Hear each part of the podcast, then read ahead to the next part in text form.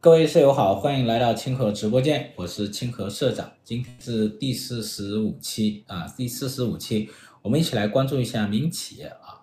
民营企业呢，它这个一直在我们这个过去改革开放当中，这四十多年当中扮演了一个非常重要的角色。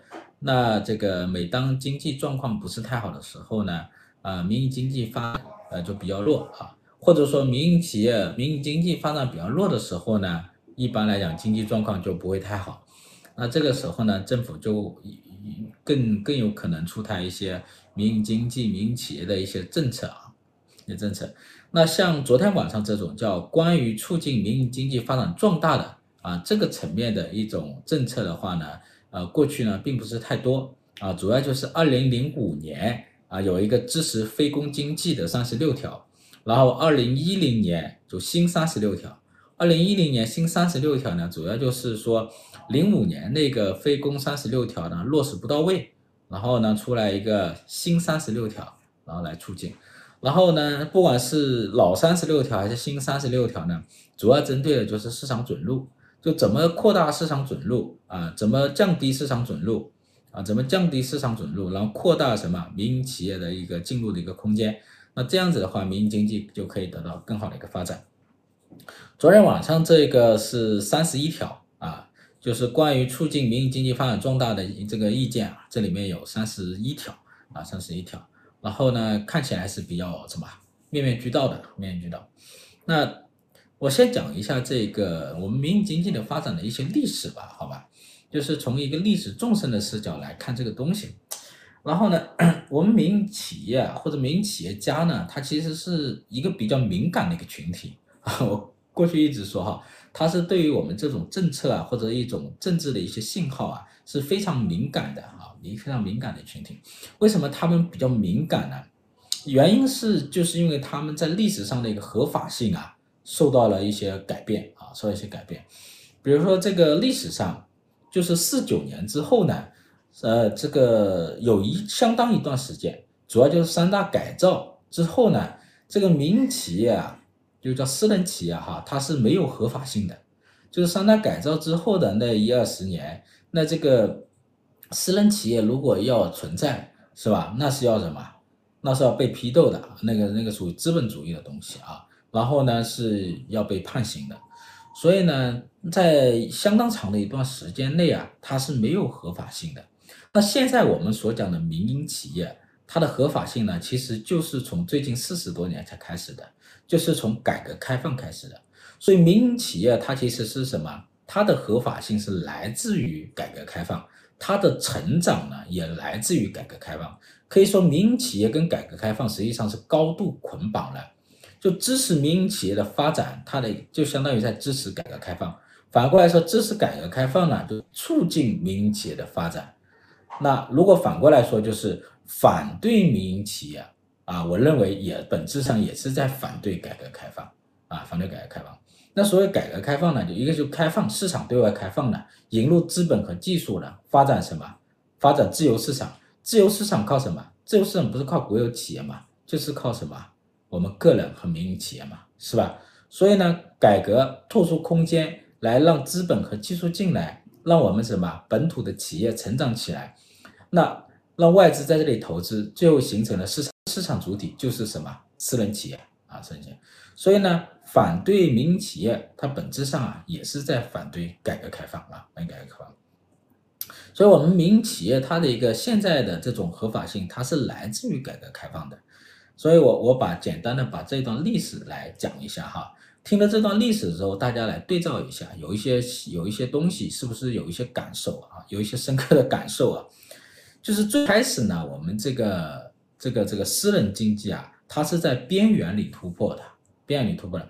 因为当时在七八年之前，整个国家的一个经济体主要都是什么？主要都是国营企业嘛，是吧？主要都是国营国有企业、国营企业嘛。那主要都是国营国营企业，没有民营企业的生存空间，这一点是很要命的。那改革开放的一个很重要的一个经验就是说，在七八年之后呢，开始辟开一块新的地。让这个民营企业，就是我们的私人企业，它有生长的空间，它制造了经济增量，八十年代民营经济、私人经济制造的经济增量，是我们改革开放能够成功的很重要的一个基础啊，这一点很重要的基础。你看我们这个，呃，你看我们这个吴金莲老师他写的《中国经济改革进程》啊这一本书，这本书里呢，他就讲到了，就是八十年代民营经济、私人部门它创造的一个增量。它解决了很多问题，它促进了改革开放的进一步的一个发展啊，解决很多问题。它首先呢就是解决了就业的问题，第二个呢解决了财富的增长的问题啊，财富增长问题。然后呢第三个的话呢，它也让了什么？让很多人看到了改革开放这一条路啊，它一的这种呃这种这种好处啊，这种好处。所以呢，民营企业、私人部门它带来的一个什么？改带带来的一个市场的增量，是我们改革开放能够成功的一个很重要的一个基础。那它这个这块增量是哪里来的？苏联，比如说苏联那个时候的改革啊，就是八十年代末苏联也搞改革，它搞不出增量来，整个国家的资源都被国有企业给控制了。但是呢，中国在七八年改革开放的时候呢，要搞出一些增量，这个增量哪里来呢？我把它定义成叫边缘突破啊，也有人把它定义成叫边缘革命，它是从边缘那里突破而来的。你看我们早期的民营企业从哪里来？它不大可能从什么，是吧？不大可能从上海，不大可能从东北啊，因为那些都是国有企业的重镇啊，它都是什么边缘地带？哪些是边缘地带呢？比如说农民、农村属于边缘地带，农民、农村、乡镇这些地方。它原来没有被计划经济所纳入进去，是吧？它没有纳入进去之后呢，它就什么？农民就热情地拥抱了这种市场经济，热情地拥抱了改革开放。为什么呢？因为在计划经济时代，农民啊，他是没有受到这个体系的保护的，他的收入、他的生这状况是比较差的。但是呢，改革开放之后，他能有一亩三分地了，比如说他有。家庭联防承包，他有可以承包土地了，然后他能经营土地了，他就能够什么获得比之前好得多的收入。所以呢，他是在边缘突破的。那说到企业，这里主要就是乡镇企业。我们最开始的这个企业主要都是什么乡镇企业？乡镇企业谁创办的？就是农民创办的嘛。以乡镇，特别是以以村为集体来来创办。为什么当时以他为以他们有拓展的空间呢？一个是他们属于边缘群体，他们要自己谋谋生路啊，谋存活。第二一点呢，很重要的是，打着集体的名号呢，相对来讲风险小啊，相对来讲风险小，所以当时呢是允许这个乡镇企业以集体企业的一种身份存在啊，这是一个。还有一个是个体户，个体户是谁创办的呢？一个就是我们这个农民，第二个就是我们的知识青年。为什么知识青年会去搞个体户呢？大家可能了解了解这段历史就知道，我们有一段有有一段时期呢，是大量的知识青年去什么上山下乡，是不是上山下乡十年时间？然后呢，到七十年代末八十年代初，基本上就是返回到什么大城市。返回到大城市的时候，他们没有工作呀，他们一没有土地，二没有什么，没有进入国企。那大量的知识青年回到农村，他失业了怎么办？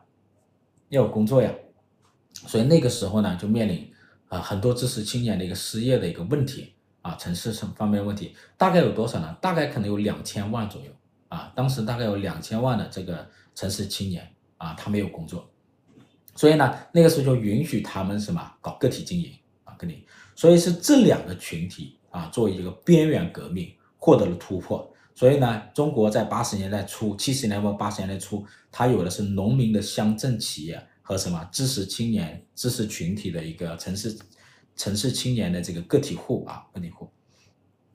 当然，这个过程它也是蛮激烈的。就在这个八十年代初的时候，当时的斗争还非常的激烈，很多人其实反对的嘛。你比如说，你这个乡镇企业，还有知识知识群体，他做的这个城市知识群体，他做的这个个体户，他算什么？是吧？他又他他很难完整的定义为是社会主义的这个这个这个经济体，包括外资企业，它算什么？所以这个时候呢，就是国家的一个经济我们叫转轨，它往哪个方向转，是吧？我们从计划经济要往哪个方向转？往哪个方向转？我们现在知道往市场市场经济方向转，但往市场经济方向转，它有它有一个说法呀，你的合法性在哪里？跟之前的社会主义的一个一个一个体制，还有它的一个什么意识形态，是不是冲突的？要解决这问题。所以一九八零年那个时候呢，就是国务院的体改办，体改办呢当时就要出一个文件啊，就是我们这个经济改革往哪个方向走。所以当时经济学家也是体改办的一个顾问，叫这个薛木桥，你们应该知道啊，薛木桥这个人，他就写了一个关于经济体制改革的初步意见。啊，写了这么一个文件，他提出一个什么叫社会主义商品经济，就当时不敢叫市场经济啊，是吧？你只能叫社会主义商品经济，呃，社会主义商品经济呢，当时得到了胡耀邦的一个支持，但是呢，最后呢，因为很多人反对，很多人反对，所以呢，这个这个没有通过，然后呢，这个薛木桥这个经济学家呢，逐渐也淡出了啊，淡出了这个舞台啊，淡出舞台。所以呢，这一点受到了受到了挑战啊，然后呢，就八一年，八一年呢，当时是一个这个面临一个这样的问题，就是这些乡镇企业、这些个体户啊，他们肯定是会雇佣人的嘛，你生意做大，你就会雇佣人，那雇佣人这面是不是面临一个剥削的问题，是吧？这还是这个问题，就是说你的意识形态，它你得调整过来，它面临一个是不是剥削的问题。这个工人他不是社会主义的工人阶级啊，他可能是什么被资本家剥削的，那怎么办呢？所以当时呢，就是中央书记处的一个研究室的一个经济学家啊，叫林子立，你们有一些人可能知道这经济学家林子力啊，他就想了一个办法，什么办法呢？还是从老马那里去找，是吧？从《资本论》第一卷第三篇第九章，这个生育价值率和剩余价值量，其中有一个算例。就是一个例子啊，从一个例子那里去找，找到了说服领导的一个说法啊，一个说法。这什么说法呢？他说啊，这这里面写了，只要这个个体业主他经营他不超过什么，雇佣不超过七个人，那他就什么，不算这种不这种这种资本主义的剥削剥削啊，这个这个企业。那最后呢，就说啊，定一个就按这个标准来，就是说不要超过什么。不要超过八个人啊！不要超过八个人，他就不算剥削。所以呢，同年的就一九八一年的十月份，就真出了这个文件。现在看起来是有点什么那个什么，但是呢，在那个时候是认真的啊，认真的。所以当时出了一个文件叫《广开门路搞活经济》，这个这个城镇就业问题的这个解决城镇就业问题的若干决定，上面就写了。对于个体工商户，应当允许经营者请两个以内的帮手啊，帮手呢还只能两个，还不能叫雇佣，还叫帮手。那还有五个怎么办？就是如果你有特殊技艺的，比如说你是铁匠师傅，是吧？水泥工师傅，你是师傅的，可以带五个以内的徒弟。那两个帮手加五个徒弟，正好什么？七个人啊，这样七个人。所以呢，就这个这个文件一出来，就表示什么？雇佣没有超过七个人的个体工商户，它具有了合法性，啊，就合法性，啊，就就就这么来的啊。但是呢，这个随着经济的发展啊，企业越做越大，雇佣人就越来越多，肯定会超过七个人嘛，是不是？你超过去了，你看我这有个数据哈，一九八年，这个全国的乡镇企业和个体户就已经达到了一千二百二十二万家。就全国已经有这么多工商、工商个体户和这个乡镇企业了，有一些乡镇企业，它雇佣人数啊都已经非常多了，特别在这个这个这个那个那个广东和这个江浙一带啊，江浙一带，所以这就面临一个问题。那当时有个很著名的案例，叫这个年广久的案例啊，很多人都知道啊，就他是做那个什么，他是让手工作坊嘛，是不是炒炒那个瓜子啊？就我们说那个傻瓜，那个是吧？是不是傻子瓜子是吗？你们应该有人吃过啊。就是他当时雇佣了二三十个人，所以这个工商下面就是这这些部门一查，是吧？麻烦了，有人举报他，举报他，他说他一看二三十个人，不就麻烦了吗？这就超过了七个人的标准了，所以说要要把他那个什么抓起来，是吧？当时闹得挺凶。后来还闹到了邓小平呢，是不是？邓小平就说这个不要争论，是不是？不要争论这事，你七个人、八个人、九个人、十个人有什么意义呢？争论这个事呢？是吧？我们当时只是有个说法而已嘛，是不是？嗯，有个说法，你那么当真干嘛呢？七个人跟七十个人也没啥区别嘛。所以他就说放两年再看啊，放两年再看啊，放两年再看。所以放两年再看呢，一放就放到真的放到了两年啊，就是八七年哈，八七年的十月份，八七年的十月份呢，当时应该是十三大，十三大开会的时候呢，他就说，哎对，还有这个温州八大王事件，对，然后呢，十三大的时候呢，就明确提出，就是对于这个城乡合作的经济体，还有个体经济，还有私营经济啊。要继续鼓励他们的发展，这个就是十三大的时候，这个会议就明确提出了啊，也提出了。好，到第二年就是一九八八年，一九八八年修宪啊，这一年很重要啊，就是修宪。修宪呢，这个法律是这个宪法是这样修订的：国家允许私营经济在法律规定的范围内存在和发展，私营经济社会主义公有制经济的补充。国家保护私营经济的合法性的权益，对私营经济实行引导监督和管理。这个私营经济啊，写进了一九八八年的宪法，就标志着什么？宪法承认了私营经济的一个合法性。所以到一九，直到一九八八年，从七八年到八八年，十年左右的时间，就我们这个私营经济才在宪法上获得了它的一个合法地位啊。好吧，各位，大家这里也要清楚啊。但是。八九年风云突变啊，风云突变，整个社会的思潮就什么，就转左了啊，就转左了。所以当时对于市场化就改革开放这条路的批判是非常尖锐的。八九年十二月份，有一位高级官员，我们宣传口的一个高级官员啊，然后他在人民日报上、求是杂志上发表了一篇文章，叫做《反对资产阶级自由化》。这篇文章的影响力非常的大。他这篇文章就否定了从一九七八年以来的改革开放啊，全面否定、全面批判、全面批判啊。然后这个说这个市场改革、经济改革呢，是在什么消灭计划经济，在这个颠覆这个国家政权啊。这个这一文章影响非常的大。然后呢，对于各级官员，包括那些当时的改革派啊，都有很大的一个什么，嗯。所以呢，那一年啊，就很多私人企业主啊，包括外资企业，他就不敢干了。外资企业有一些外资就撤走了。私营企业主呢，你敢不敢干？因为这个时间很短呀，才才十来年、十来年左右的时间，万一又又来一次呢？你咋弄？是不是？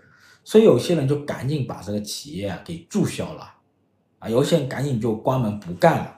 所以，当那个时候经济也不好哈，就出现了这个通货膨胀哈。所以到八九年的六月六月份，这个体户啊，就在半年的时间内就下降了两百多万家，啊，半年的时间个体户下降两百多万家，然后呢，从业人员下降了三百多万，所以当时失业也大规模的增加了，还有这样，所以这个是，那那接下来一直到什么九二年之这段时间都很煎熬，经济也不好。然后那个左派势力又很强，意识形态往左挂，所以那个时候八九到九二年，那个时候是经济比较差的时候，这私人企业发展比较低潮的时候，也是大规模失业比较多失业的时候啊。九二年，这个邓小平南巡啊，南巡，这个这个南风一吹啊，情况又变又变了啊，这个这个大潮起珠江啊，大潮起珠江，所以当时的这个情况呢，又被什么？这个这个反反对的势力和浪潮又被压下去了，被压下去了，所以呢，这个九二年到九五年这段时间内是比较清静的、比较干净的一段时间啊。然后好多美资企业又开始来中国投资了，然后私人经济呢又开始发展起来哈。但九五年呢又开始反扑啊，又开始反扑。这个左派呢他就开始什么，真正拿私营经济开刀了。九五年为什么拿私营经济？因为当时私营经济发展的已经很快了啊，那私营经济它这个这个说私营经济啊是什么？对国家安全造成了威胁，这个时候呢打着国家安全的帽子啊往什么私营经济那里扣了，这一下要命啊！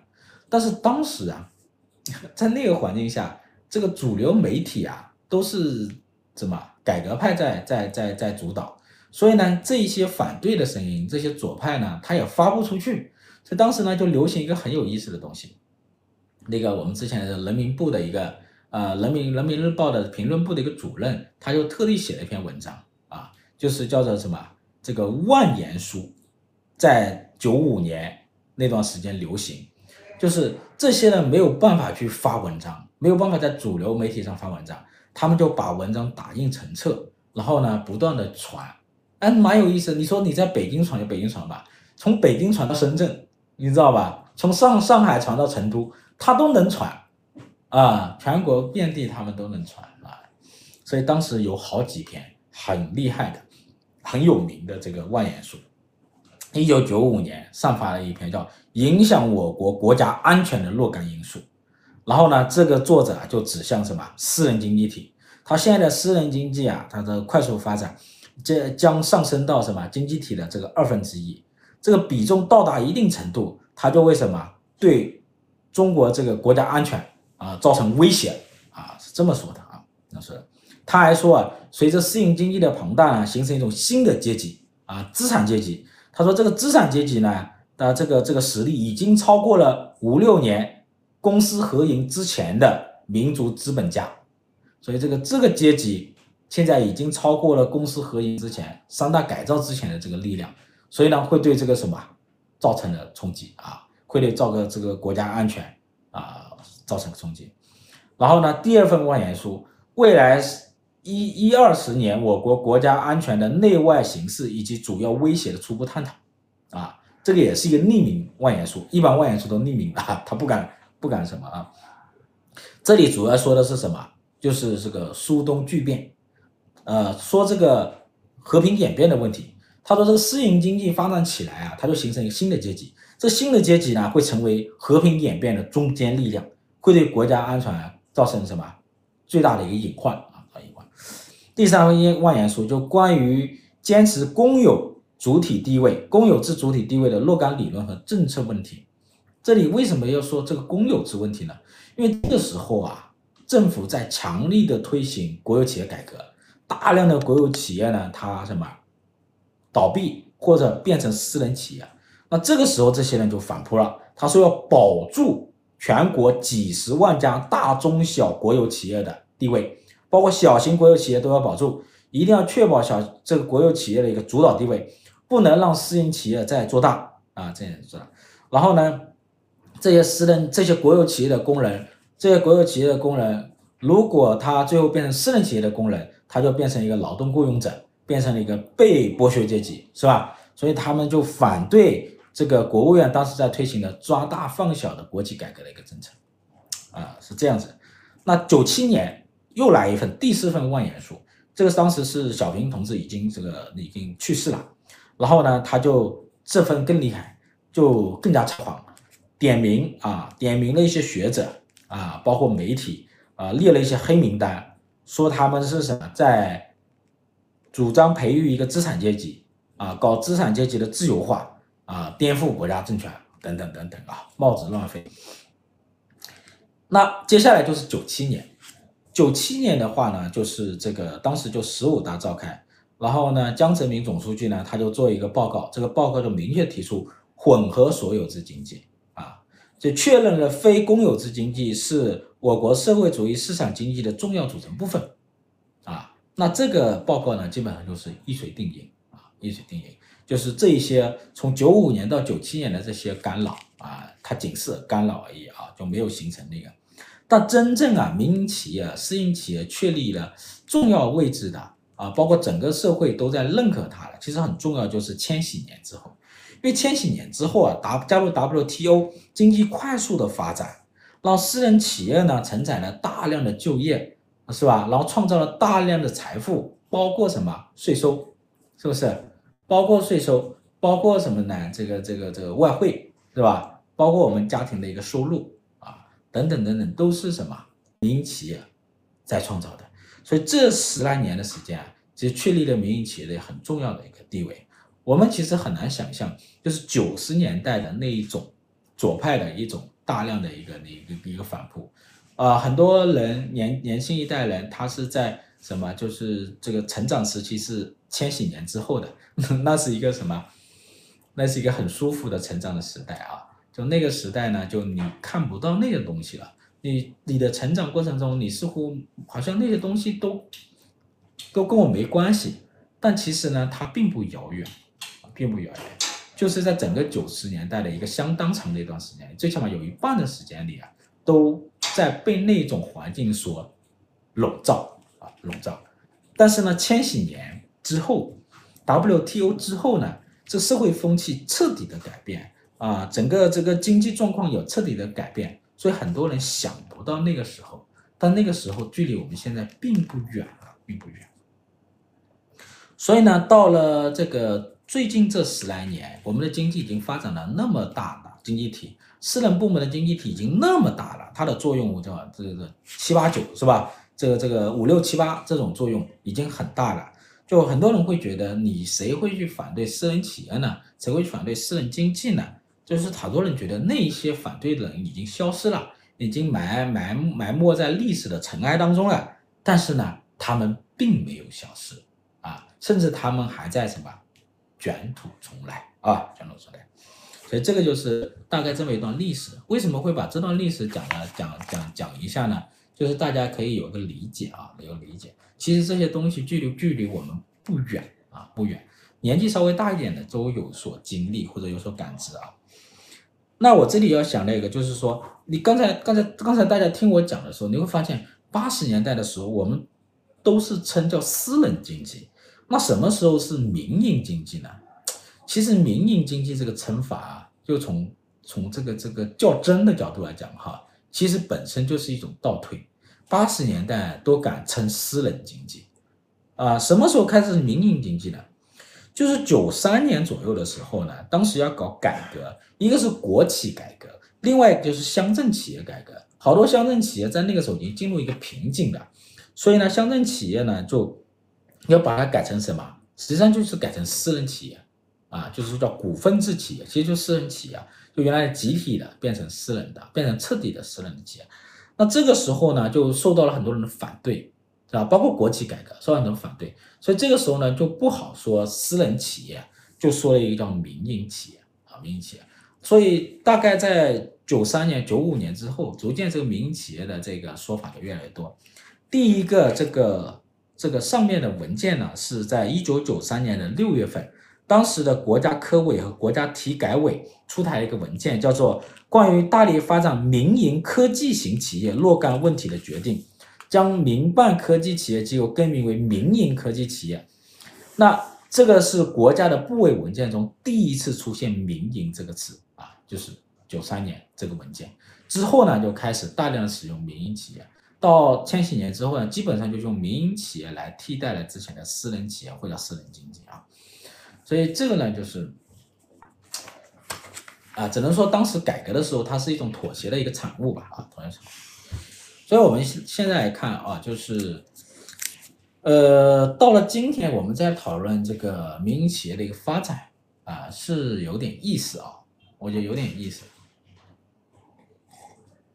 有时候会觉得越讨论就会什么，就会越焦虑。你想民营企业发展好的时候，你需要去讨论吗？不需要讨论的，因为这个东西都是什么？它正常的、合法性的、正常的应该存在的，就它的合法性应该是正常存在的，不需要讨论的。比如说一一家民营企业，它是合法注册、合法经营、合法创收的，是吧？合法雇佣员工的，员工也在这里什么获得合法收益的。然后你说。有什么好讨论的呢？是不是？就像我，我是一个合法公民，是不是？在这里出生啊，这里长大，上了户口，绝对不是黑户。但是呢，我有啥好讨论我的？不就是正常的事吗？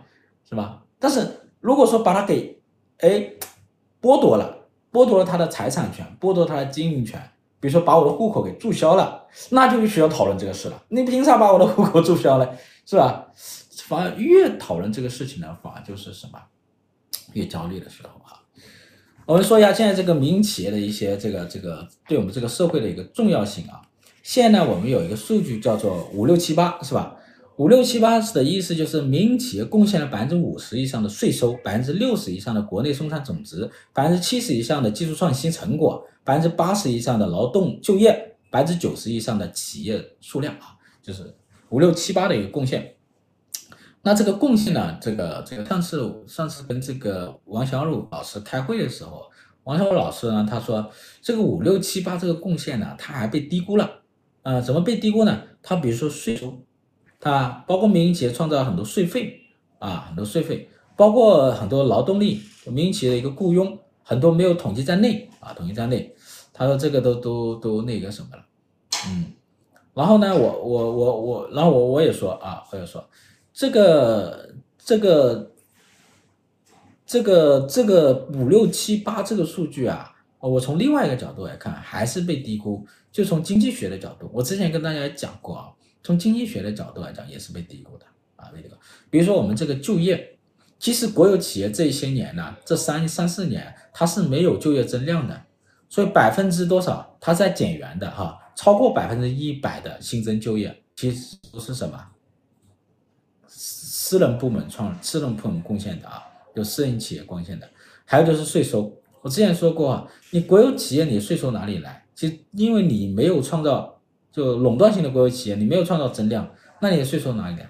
比如说我们这个计划经济年代，那个时候全是国有企业，你国有企业那时候为什么税收少呢？因为没有什么，没有民营企业创造增量嘛，没有私营企业嘛，就是我们其实私营企业创造了经济增量，然后去购买国有企业啊，向他贷款是吧？然后呢，这个这个电信向国有企业购买这些东西，然后国有企业它才有什么税收啊。所以所以这里面国有企业的税收当中，很大一部分也是民营企业创造的啊。还有比如说外贸，民营企业有民营企业的外贸占了现在的进出口占了百分之五十，国有企业的进出口只占百分之十六。最重要的还是什么呢？就是我们民营企业啊，它这个出口进出口在这个地方啊，它是一个什么创汇部门？我们每年每个月都是民营企业创了大量的什么外汇，然后呢给国有企业去进口。国有企业呢，它是一个什么贸易逆差部门？它是花外汇的部门，它每年每个月呢，它都没办法去创外汇，它要花掉很多外汇。所以呢，国有企业的好多进口，它的钱哪里来？民营企业创造了外汇来的啊，所以这个数据啊，也是被什么被低估的，被低估的。那这里呢，我就我就不说了，大家都清楚啊，民营企业有多重要，大家都清楚啊。最后就是在讲这个，我们这个民营企业呢，到底需要什么？就什么样的政策，什么样的环境才有利于民营企业发展，才有利于民营企业发展？大家想一下，民营企业最好的时候是什么？就是二十一世纪第一个十年嘛，就千禧年之后那个十年，民营企业发展的很好嘛，是不是？发展很好。那那个时候民营企业为什么发展很好？就我我去提炼了这三点，就是说民营企业。对民营企业来讲很重要的啊，一个就是信号和默契。为什么我说的信号呢？我先说信号，不说法律呢。就是我们在这个这个国家在转型的过程当中啊，其实法律的更新往往滞后于民营企业的一个发展，是不是？比如说刚才说了，八八年修宪法修改的时候才确定这个私人企业的合法地位，那七八年到八八年之间，按理来讲都具有不具有合法性的呀？那大家还是什么？民营企业还是闯，是吧？个体户还是敢去闯，就是说，为什么呢？你释放的信号很重要，你释放了这个信号，大家就敢去搞，就是好像推门一样，这个门我一步步往前推，法律的修改还在后面，但我往前推，它允许我推，我就敢去折腾啊，敢去折腾。所以那个时候就属于这种，比如说深圳当时。就我们深圳全国第一块这个土地，城市土地拍卖是在深圳的嘛？啊，当时拍卖这个土地的时候，宪法还没修改呢。按理来讲也是什么，呵 呵也是那个的啊。但是呢，当时整个大方向是这样子的，是吧？孔雀东南飞，方这个这个这个方风向就往东南跑，那孔雀东南飞，大家就敢敢搞。所以呢，你释放了这一种开放的、改革的、对外的、呃宽松的信号。这些企业家他就敢往前去试探，是，是吧？你说当时马云他拿那个搞支付宝的时候，按理来他也也那个什么嘛，法律范围符不符合法律啊，也是存在争议的嘛。但是当时是怎么讲的？当时怎么讲？当时马云说就是要如果要坐牢就我去呗，是不是？就是为什么他们敢搞呢？就是他们觉得这个国家的方向是往这个方向走，往市场啊，往自由发展啊，往对外开放这方向走。那法律呢，它会相对缓慢一点。那只要企业家往前探索，探索成功了，法律它会有什么跟进？所以释放的积极的信号很重要啊。那这种信号的宽松的信号一旦形成，企业家就敢什么登台亮相嘛。你看我们这个经济发展最好的时候，就是企业家很敢登台亮相的时候，企业家很敢什么吹牛的时候。你看各个会场，包括政府办的这些会场，企业家都在上面什么放肆吹牛，那是中国经济最好的时候，是不是？啊，那是经济最好的时候。所以那那种环境是很重要的。第二个讲的是默契啊，我为什么讲默契呢？就是刚才说的这个法律，如果你去套法律的话呢，在我们这个改革的过程当中，它法律的更新会慢，好多东西你都不能做啊，好多东西不能做。那这里呢，就是在什么？它就要形成一种改革，改革往前探索，法律呢在逐步跟跟进这么一种默契。这个默契呢，大家在随着时代的变化呢，民营企业呢逐渐它有一定的默契，它知道有些东西。允许他有些东西打个擦边球，允许他往前探索。然后呢，政府的政策呢也在支持他，就政策支持他往前探索，法律呢逐步的跟进。哎，这种默契呢一直都是什么存在的，存在的啊，存在的。所以这个默契呢很重要，很重要。那哪一天默契打破了？如果哪一天默契打破了，那就麻烦了。你回过头来再去套法律。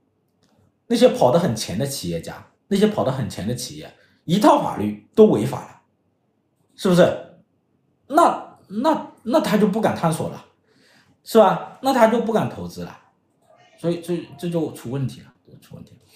所以呢，这个这个我们要理解这种转轨过程中、改革过程中这种默契很重要，我觉得这样。所以呢，我觉得，比如说一家合法经营，也不叫合法经营，就是说一家正常经营的企业。在正常经营的企业，如果它受到了很多就是说突如其来的力量啊，让它关闭了，那这种默契就被打破了，对，被打破了。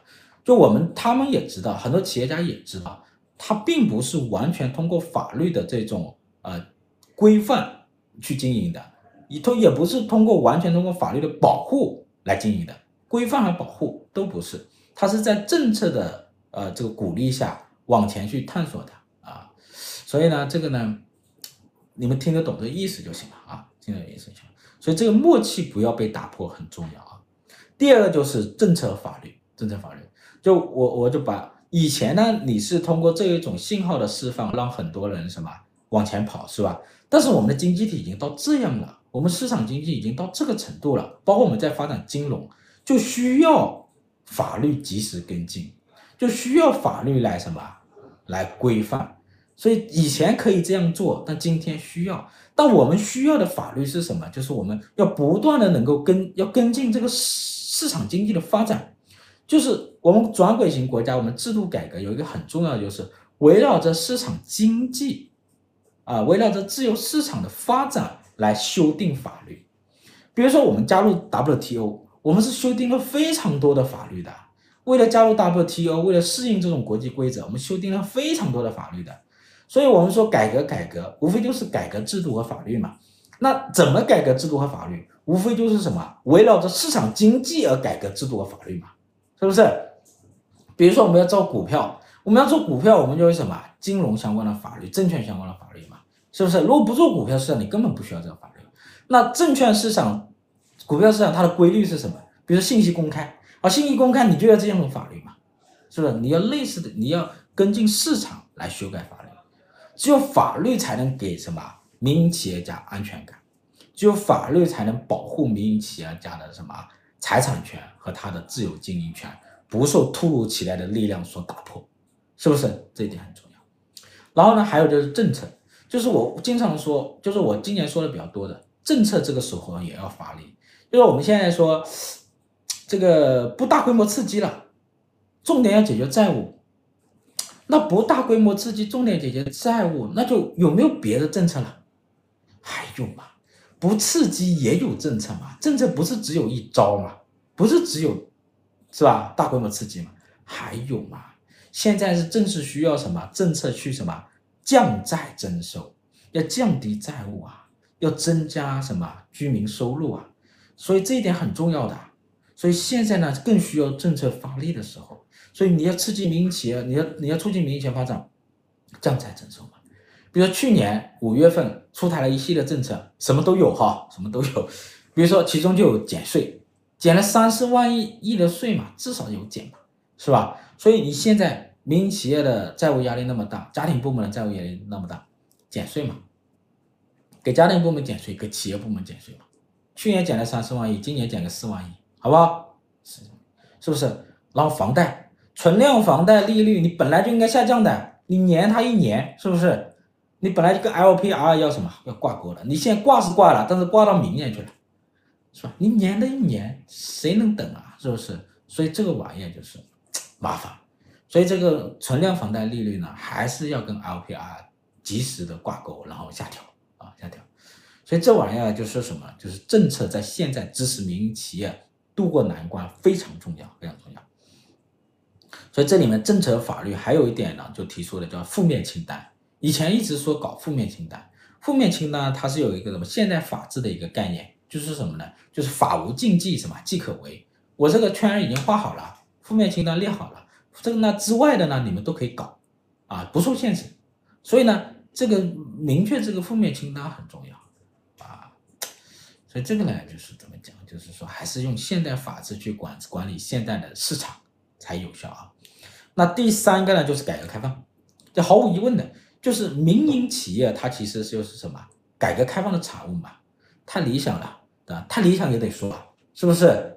我之前说过了，你你如果连说都不说了，啊，那就更糟糕了。所以现在还是要珍惜像我张伟英老师，还有一些老师还愿意说的老师啊，好吧？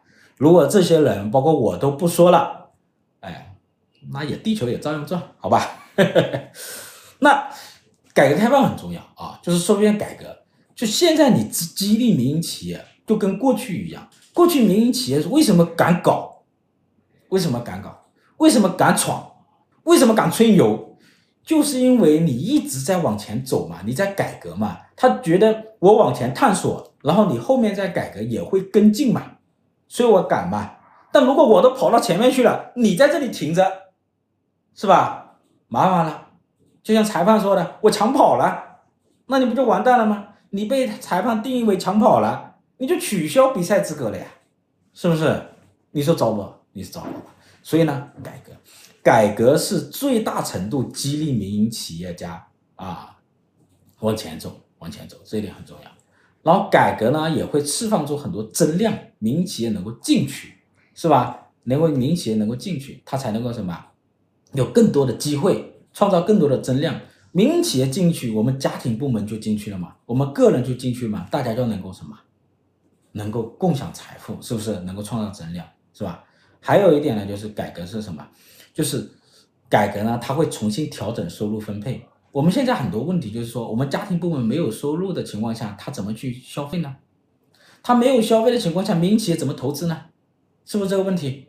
所以你现在叫民营企业，他去投资，他投资完之后呢，就是产能过剩，是吧？家庭部门他没有钱买，那民营企业他也不投资，是不是这么个意思啊？他也不增加雇佣，所以失业问题也很难解决。